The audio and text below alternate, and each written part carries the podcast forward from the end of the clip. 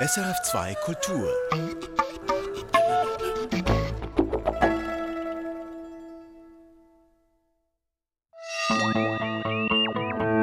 Wissenschaftsmagazin. Heute sprechen wir über LED-Beleuchtung, über die neuen Leuchtmittel, die mittlerweile fast überall zu finden sind. Wir gehen ins Forschungslabor und fragen, ob LEDs in Zukunft noch effizienter werden oder ob bereits schon neue Techniken am Horizont sind. Und wir gehen mit WSL-Forschern zum Feldversuch und schauen, wie sich LED-Lampen draußen im Feld möglichst umweltverträglich gestalten lassen, etwa bei Straßenlampen. Das und mehr hören Sie jetzt im SRF Wissenschaftsmagazin. Mein Name ist Daniel Theiss. Willkommen zur Sendung. Wir fangen an mit den Wissenschaftsmeldungen dieser Woche. Katrin Zöfel hat Zeitschriften durchgeackert, Papers gelesen und die Schlagzeilen im Auge behalten. Katrin, was aus dieser Woche findest du berichtenswert? Na, zuallererst eine Studie zur bewässerten Landwirtschaft. Daniel, lass mich dich da gerade was fragen. Was denkst du, wenn du von bewässerter Landwirtschaft hörst? Ja, da denke ich an Walliser Suronen, da diese alten Wasserleitungen in den Bergen vielleicht, okay. aber ja auch an Erdbeeren in Spanien die brauchen viel Wasser, das eigentlich da auch nicht so reichlich vorhanden ist, eben in so heißen Gebieten wie Spanien. Ich denke da auch an Versalzung und sinkende Grundwasserspiegel. Ja, genau, das ist auch mein Bild, also nicht gerade ein positives. Und deshalb finde ich diese Studie über Grundwasservorräte in Bangladesch so spannend. Okay, ja, erzähl. Also es geht um eine Region, in der schon seit Jahrzehnten auch in der trockenen Jahreszeit Reis angebaut wird. Die Tiefebene von Bangladesch. Das geht natürlich bloß mit Bewässerung. Und dieses Wasser fördern sehr viele Kleinbauern mit sehr vielen kleinen Brunnen aus den oberen Schichten des Grundwassers. Das klingt jetzt nicht per se nachhaltig, oder? Eben Stichwort Grundwasserspiegel. Ja, ist es eben doch nachhaltig. Denn in dieser Region gibt es eine ausgeprägte Regenzeit, das weiß man, den Monsun. Und die Tatsache, dass die Bauern in der trockenen Jahreszeit so viel Wasser entnehmen, führt dazu, dass dann nachher, wenn der Monsunregen losgeht, ein leeres Reservoir da ist, das richtig viel Wasser aufnehmen kann. Die Bewässerung führt also dazu, dass eine Speichermöglichkeit geschaffen wird, die es natürlicherweise gar nicht geben würde. Um wie viel Wasser geht es da? Da geht es um ein Speichervolumen, das tatsächlich vergleichbar ist mit großen Stauseen. Die Forscher haben das hochgerechnet, natürlich nicht gemessen, aber hochgerechnet, dass zwischen 1988 und 2018, also innerhalb von 30 Jahren, 75 bis 90 Kubikkilometer Wasser in diesem Grundwasserspeichern aufgefangen wurde. Kubikkilometer Wasser. Okay, kannst du das ein bisschen anschaulicher machen? Ich versuche das mal mit dem Zürichsee, der fast knapp vier Kubikkilometer. Das sind also so rund 20 Zürichseen an Wasser, die da innerhalb von 30 Jahren an Monsunregen aufgefangen wurden, die sonst über Flüsse direkt ins Meer geflossen wären. Ja, das ist nicht ganz wenig, ist beeindruckend. Also ist das etwas, das auch in anderen Regionen funktionieren könnte? Ja, das schlagen die Forscher natürlich auch selber vor. Sie sagen, in Ostindien, in der Gangesebene zum Beispiel, da würde das genauso gut funktionieren.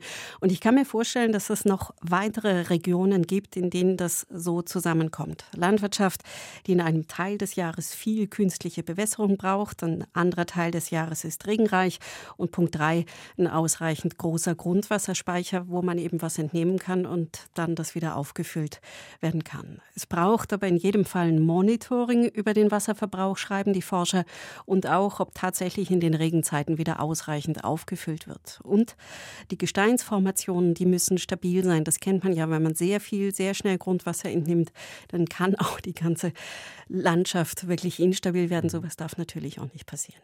Worüber reden wir als nächstes, Katrin? Über einen neuen Corona-Impfstoff. Mm, ja, welchen jetzt genau? Ja, das ist jetzt ein neuer Impfstoff von Pfizer und der ist auf die aktuell kursierende Variante angepasst. Also nicht wie der, der jetzt neu in der Schweiz zugelassen ist, also den, der auf Omikron und den Wildtyp passt. Nein, der, um den es jetzt geht, der passt wirklich spezifisch auf BA5, die Omikron-Schwester, die im Moment dominiert. Und der ist jetzt von der EMA, der European Medicine Agency, zur Notfallzulassung empfohlen worden diese Woche. Aber braucht es denn jetzt überhaupt noch auf BA5, wenn wir ja eben bereits einen Impfstoff haben für den Herbst? Du hast schon recht, der bivalente Impfstoff, der jetzt in der Schweiz im Herbst verimpft werden soll, der wirkt schon auch wirklich gut gegen BA5. Das belegen Tests ganz klar. Das Besondere an dieser EU-Zulassung und warum ich darüber reden will, ist was anderes. Die, die Zulassung basiert nämlich auf Daten, die an acht Mäusen gewonnen wurden. Okay, also statt an Menschen nur noch an Mäusen getestet und eben du sagst acht, also an wenigen Mäusen getestet. Wirklich nur acht, sagst du? Ja, wirklich nur acht. Und die IMA hat sich jetzt entschieden, dass das reicht, zusammen mit dem, was man schon grundsätzlich über diese Art von Impfstoffen weiß, wie sie funktionieren, wie sicher sie sind und welche Immunantwort sie auslösen können und so weiter. Und wie schätzt du das ein? Ist das sinnvoll? Es ist auf jeden Fall mutig und die EMA geht natürlich auch davon aus, dass sie jetzt dann weiter auch Daten bekommt und das Bild auch allmählich klarer wird. Aber ja, der Schritt, der ist jetzt mutig, aber es geht in die Richtung, in die es für Zulassungen für mRNA-Impfstoffe gegen Corona über kurz oder lang sicher gehen wird. Und deswegen finde ich es so spannend. Irgendwann wird man für eine Anpassung auf neue Varianten nicht mehr den kompletten Datensatz verlangen, also nicht mehr unbedingt klinische Daten, also Daten von Menschen, sondern eben vielleicht nur noch Daten aus Tierversuchen. Ja, genau, damit es dann auch wirklich etwas schneller gehen kann, oder? Ja, das wäre der entscheidende Vorteil. Bisher hinkt die Zulassung der Impfstoffe der Dynamik mit den Varianten schon wirklich arg hinterher. Und eine Bemerkung noch, die ist mir wichtig, diese Art von Notfallzulassung, wie die EMA sie jetzt ausgesprochen hat, die gibt es so in der Schweiz nicht. Eine Zulassung hier würde wohl ziemlich sicher mehr Daten erfordern. Mhm. Katrin, diese Woche wurde ja noch der Benoit-Preis verliehen. Der gilt ja so als so etwas wie der Schweizer Nobelpreis. Das stimmt und der geht dieses Jahr an Ursula Keller, Professorin für Experimentalphysik an der ETH Zürich. Und was macht Ursula Keller da preiswürdig? Ursula Keller ist wirklich eine Pionierin, eine Pionierin des Laserlichts und noch genauer gesagt des gepulsten Laserlichts. Mit dem kann man schneiden, schweißen und auch operieren. Die Hoffnung, mit Lasermaterialien bearbeiten zu können, die ist so alt wie die Erfindung des Lasers selbst. Das war 1960. Aber mit einem kontinuierlichen Laserstrahl hat das einfach nie funktioniert. Die Materialien wurden zu heiß und die Technik war einfach ziemlich ungenau. Und dann brauchte es eine entscheidende Idee, nehme ich an, und die hatte Ursula Keller. Ja, die hatte Ursula Keller. Sie hat das sogenannte Sesam-Verfahren entwickelt. Kurz zum Kontext. Es gab damals vor 30 Jahren zwar schon gepulstes Laserlicht, aber das Ganze war noch arg umständlich. Und Ursula Keller hat es dann geschafft, ultrakurze Lichtimpulse zu produzieren mit einer Kombination von Halbleitern und Festkörperlasern. Ihr Verfahren war genauer und es war wirklich industrietauglich, also in der Praxis anwendbar. Also ein großer Schritt eigentlich eben und Laser und Praxis, da denke ich an Augenlasern zum Beispiel. Ist dann das tatsächlich eine Anwendung, die da aus dem herauskommt? Ja, Volltreffer, genau.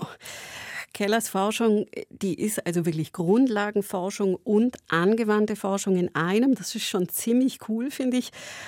Ursula Keller hat ihre Technik dann auch selber angewandt für die sogenannte Ato-Uhr. Das ist die präziseste Uhr der Welt. Und dank ihr kann man versuchen, quantenmechanische Phänomene zu untersuchen. Ursula Keller ist Physikprofessorin, hast du gesagt. Sie war da eine der frühen bzw. ersten an der ETH, oder? Sie war tatsächlich die erste Physikprofessorin an der ETH, okay. das stimmt. Und in letzter Zeit hat man ihren Namen auch eher gehört, wenn es nicht um ihre Forschung ging, sondern ums Klima innerhalb der ETH. Nicht nur, aber auch, was das Verhältnis zwischen Frauen und Männern angeht. Arbeitsklima meinst du? Also du sprichst die Affäre rund um die entlassene Kollegin von Ursula Keller an, oder nehme ich an? Was, was ist da damals genau geschehen? Du hast es schon angesprochen, es ging um eine Kollegin von Ursula Keller, die Astrophysikerin Marcella Carolo. Carolo wurde vorgeworfen, dass sie ihre Studierenden arg hart angegangen sei und auch gemobbt habe und die musste dann 2019 gehen. Und Ursula Keller, die warf der ETH im Zusammenhang mit dem Verfahren gegen Carollo strukturellen Sexismus und Intransparenz bei der Vergabe von Geldern vor. Sie wurde deswegen dann vom ETH-Direktor ermahnt und auch mit ihrer Entlassung bedroht. Keller hat sich gewehrt, unter anderem beim Bundesverwaltungsgericht. Und das Gericht hat die Beschwerde vor kurzem abgewiesen, weil eine Ermahnung keine Sanktion darstelle. Klar ist heute aber auch, dass die Kommunikation der ETH rund um Ursula Keller damals nicht ganz korrekt war und die eidgenössische Finanzkontrolle hat der ETH inzwischen öffentlich zu mehr Transparenz bei der Mittelvergabe geraten. Der Benoit-Preis dieses Jahr für herausragende Leistungen in der Physik mit dem gepulsten Laserlicht für eine Frau, die auch Missstände anspricht.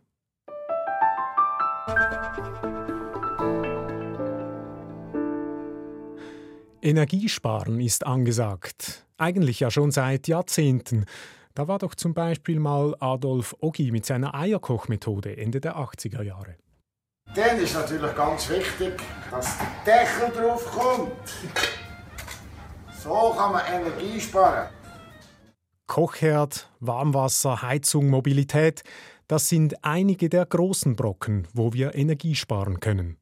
Ein mittlerweile etwas weniger beachteter Stromfresser ist die Beleuchtung. Weltweit verbraucht sie aber doch 20 Prozent des Stroms und auch in der Schweiz sind es noch rund 10 Prozent des Stromverbrauchs. Dies trotz vieler LED-Lampen, welche die Glühbirne weitgehend abgelöst haben. Ist damit das Ende der Fahnenstange erreicht oder kann bei der Beleuchtung in Zukunft noch mehr Strom gespart werden? Und wie sieht die Beleuchtung der Zukunft eigentlich aus? Woran wird da geforscht? Remo Vitelli ist diesen Fragen nachgegangen. Die Zukunft hat bereits begonnen. Die LED, die lichtemittierende Diode, ist sehr effizient und vielseitig.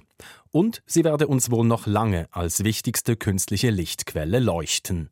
Ich denke, die LED, gerade die anorganische LED, die wird sicherlich die nächsten Jahrzehnte mindestens in der Beleuchtung dominieren.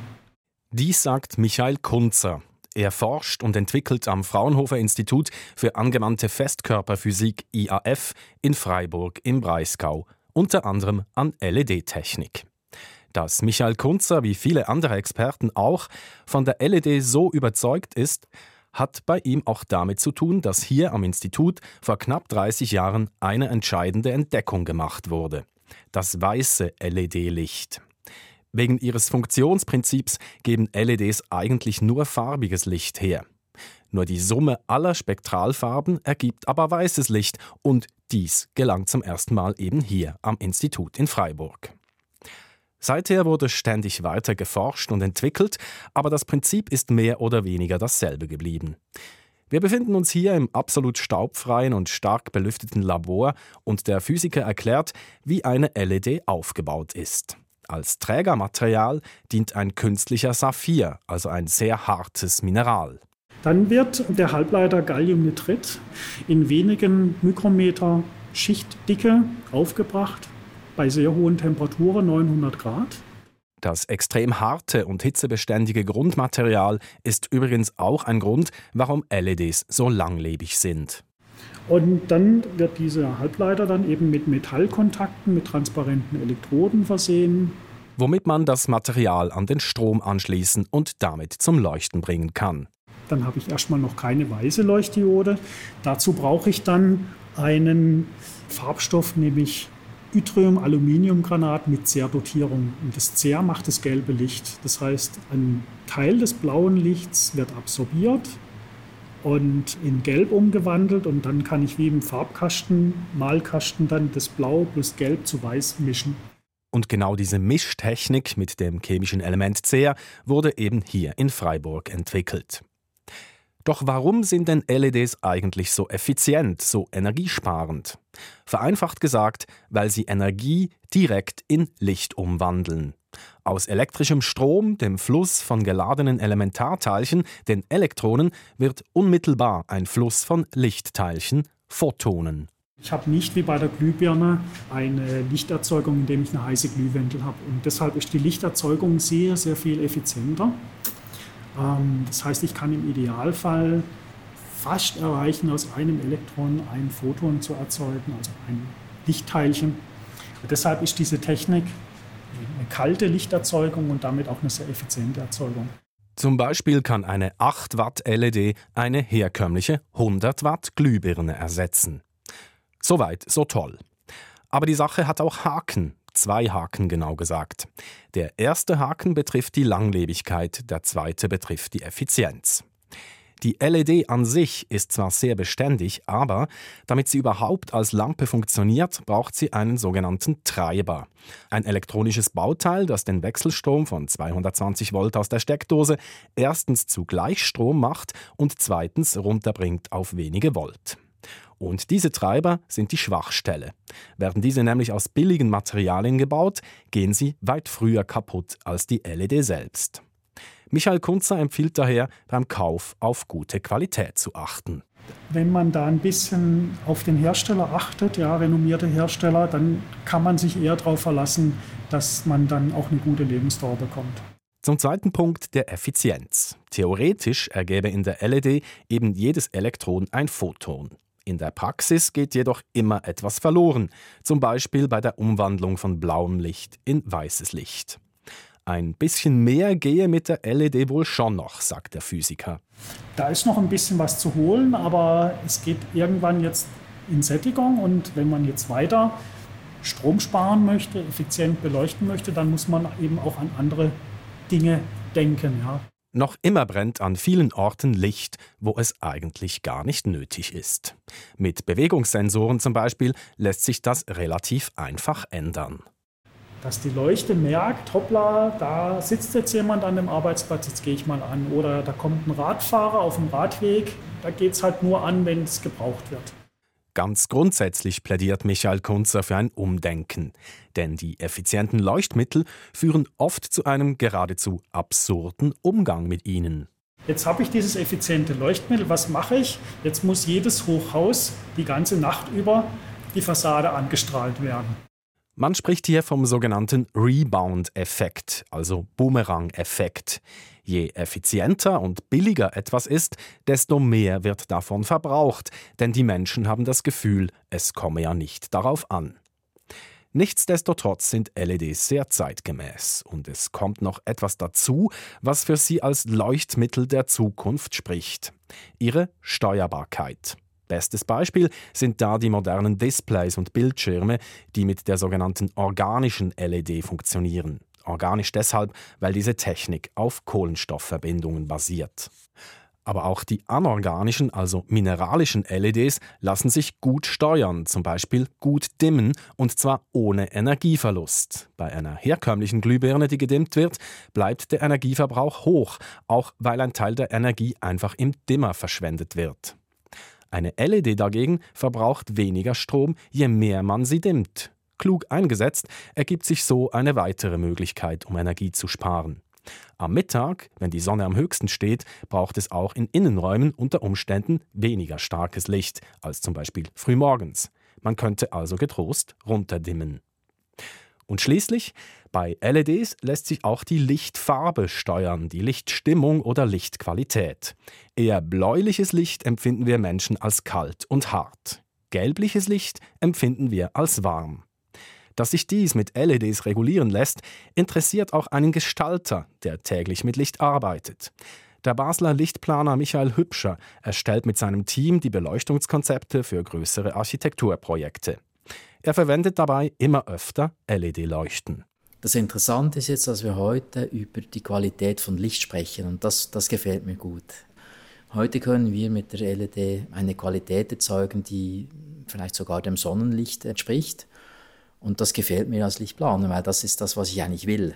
Michael Hübscher nennt ein Beispiel, an dem er zurzeit arbeitet. Ein Schulhaus wo wir Sonnenlicht-LEDs einsetzen, also die spektrale Verteilung der Leuchte entspricht dem Sonnenlicht.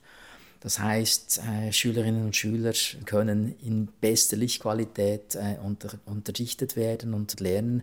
Und das sind Dinge, da sehe ich sehr großes Potenzial, dass sich das stärker auch äh, durchsetzt. Fazit: Seit es elektrisches Licht gibt, hatten wir den glühenden Kohlefaden, dann den glühenden Metalldraht, die Leuchtstoffröhre, das Halogenlicht, die quecksilberbelastete Energiesparlampe und nun eben die LED. Es spricht viel dafür, dass sich diese durchsetzen wird, für lange Zeit. Remo Vitelli. Die LED-Lampe, sie ist offenbar gekommen, um zu bleiben. Und das nicht nur im Wohnzimmer so leuchten auch in der Nacht immer mehr Straßenlampen mit LED-Technik. Das bietet gegenüber den älteren Lichttechniken nicht nur den Energievorteil, sondern auch, dass man sie generell besser an die Bedürfnisse anpassen kann, unter anderem an die Anforderungen im Naturschutz. Für Insekten sind Straßenlampen nämlich mitunter eine tödliche Falle. Sie werden vom attraktiven Licht angezogen und umflattern den Lichtkegel bis zur Erschöpfung. Statt sich vorzupflanzen, sterben die Tiere dann. Die LED-Technologie bietet nun aber verschiedene Möglichkeiten, um dem entgegenzutreten. Forschende der Eidgenössischen Forschungsanstalt für Wald, Schnee und Landschaft, der WSL, schauen sich das in Zusammenarbeit mit den Elektrizitätswerken des Kantons Zürich an, und zwar in einem Freiluftversuchslabor in der Innerschweiz. Im Albtal bei Einsiedeln stehen dazu eigenartige Aufbauten mitten im Wald. Felicitas Erzinger berichtet.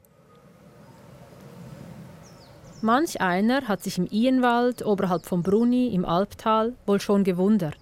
Verstreut und durch Trampelpfade verbunden stehen ein gutes Dutzend Straßenlaternen mitten im Wald. Ein ziemlich seltsamer Anblick. Nachts, wenn es hier eigentlich stockdunkel ist, brennen sie und locken Insekten an. Die Biologin Janine Bolliger und ihr Doktorand Nicola von Kopenhagen haben die Lampen hier aufgestellt. Sie forschen an der Eidgenössischen Forschungsanstalt für Wald, Schnee und Landschaft. Ich treffe die beiden hier im Wald. Janine Bolliger erklärt mir die Grundfrage, die sie umtreibt, nämlich, dass die Menschheit ja schließlich Licht braucht, aber die Umwelt nicht. Die Umwelt braucht nicht nur kein Licht, es schadet ihr. Die Forscherin will deshalb wissen, welches Licht der Umwelt am wenigsten schadet. Also probieren sie und ihr Kollege Nicola von Kopenhagen verschiedene Arten von Licht aus. Hier befinden wir uns jetzt bei einer 2000 Kelvin Lampe, also sie ist so eher rötlich-orange.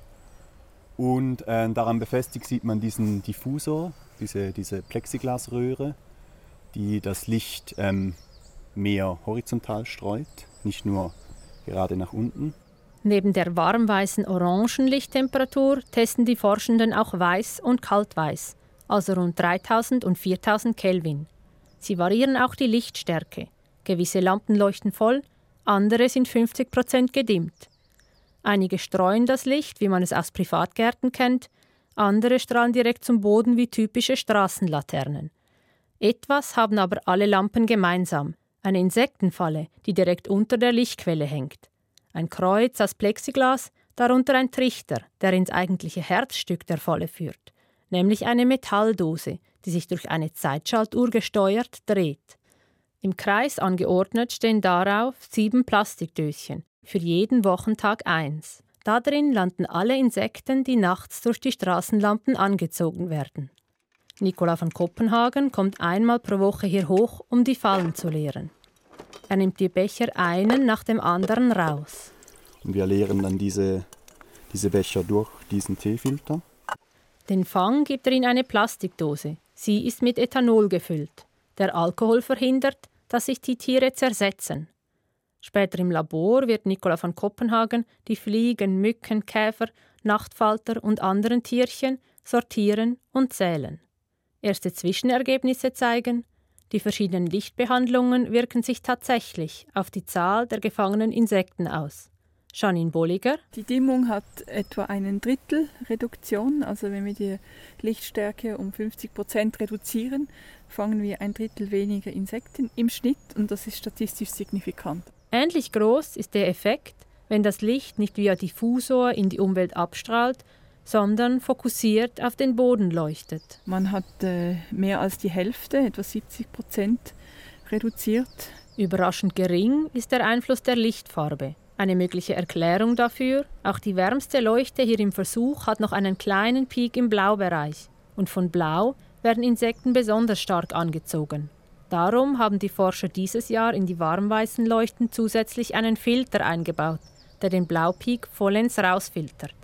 Was dabei herauskommen wird, ist noch unklar. Da müssen wir sicher noch dann die ganzen Daten analysieren, um dann auch zu sehen, ob es große Unterschiede gibt zwischen den Leuchtenfarben. Die beiden Biologen interessieren sich aber nicht nur für Insekten, die in der Luft herumschwirren. Sie fangen auch kleine Fußgänger am Boden. Spinnen, Laufkäfer, Asseln oder Tausendfüßler. Nikola von Kopenhagen beugt sich zu einer quadratischen Plexiglasscheibe am Boden, etwa einen halben Meter von der Straßenlampe entfernt. Darunter ein Loch, in dem ein Plastikbecher und ein Trichter stecken. Eine zweite Falle befindet sich in drei Meter Entfernung. Der Forscher holt die beiden Becher aus dem Boden und hält sie hoch. Sieht man etwas? Ja, sehr schön. Man sieht es hier sehr schön, dass, dass die Bodenfalle, die näher an der Leuchte steht, bestimmt dreimal oder viermal so viele Insekten oder Organismen gefangen hat. Ein spannendes Resultat, sagt er. Denn wie Bodentiere auf Lichtverschmutzung reagieren, ist bisher nicht erforscht. Die Bodentiere sind ein Grund, wieso die Versuche hier draußen mitten in der Natur stattfinden. Grund 2. Wir haben diesen Standort im Wald ja ausgesucht, weil wir vorher Versuche in der Siedlung gemacht haben. Und da haben wir pro Nacht nur im Schnitt etwa zehn Insekten gefangen, also Fluginsekten. Und tatsächlich ist die Ausbeute hier im Wald viel größer. Der aktuelle Rekord liegt bei rund 1300 Mücken in einem Plastikbecherchen. Sie alle helfen zu verstehen, wie die Insekten im Wald auf die neuen Lichtverhältnisse reagieren. Ob sich die Vielfalt unter den Insekten im Verlauf der vier Jahre, die der Versuch hier läuft, verändert und abnimmt zum Beispiel. Diese Frage gehen die Biologen nicht nur hier im Albtal, sondern auch in Birmensdorf und Lägern nach. Bisher zeichnet sich an allen drei Standorten das gleiche Bild ab. Und das ist auch das, was wir wollen, oder? Wir wollen, dass die Behandlungen über die drei Standorte den gleichen Effekt haben. Denn das heißt, die Erkenntnisse lassen sich verallgemeinern und vielleicht sogar auch auf Siedlungen übertragen. Denn dort ist ja das eigentliche Problem, die vielen Straßenlaternen und damit viel Lichtverschmutzung. Nicht zu kurz kommen sollen dabei auch soziale Aspekte, denn Licht gibt uns Menschen Sicherheit. Dem Projekt kommt ja dann auch noch im Herbst eine Sozialwissenschaftlerin und die macht dann Versuche, wer fühlt sich wo wie sicher bei welcher Beleuchtung, bei welcher Leuchtenfarbe, wie die Abstrahlung ist der Leuchten. Das Ziel? Eine Beleuchtung, die der Umwelt wenig schadet und den Menschen genug Licht gönnt. Denn auch wenn die Resultate eines klar zeigen, abschalten, also kein Licht, ist das Beste für die Umwelt. Wir Menschen können aber nicht ganz ohne Licht. Die Straßenlaternen einfach auszuknipsen, ist also auch keine Option. Felicitas Erzinger, unsere neue Arbeitskollegin in ihrem ersten Beitrag fürs SRF Wissenschaftsmagazin. Und das war's von uns für diese Woche. Produzentin dieser Ausgabe war Katrin Zöfel und mein Name ist Daniel Theiss. Erfahren Sie mehr über unsere Sendungen auf unserer Homepage srf.ch-kultur.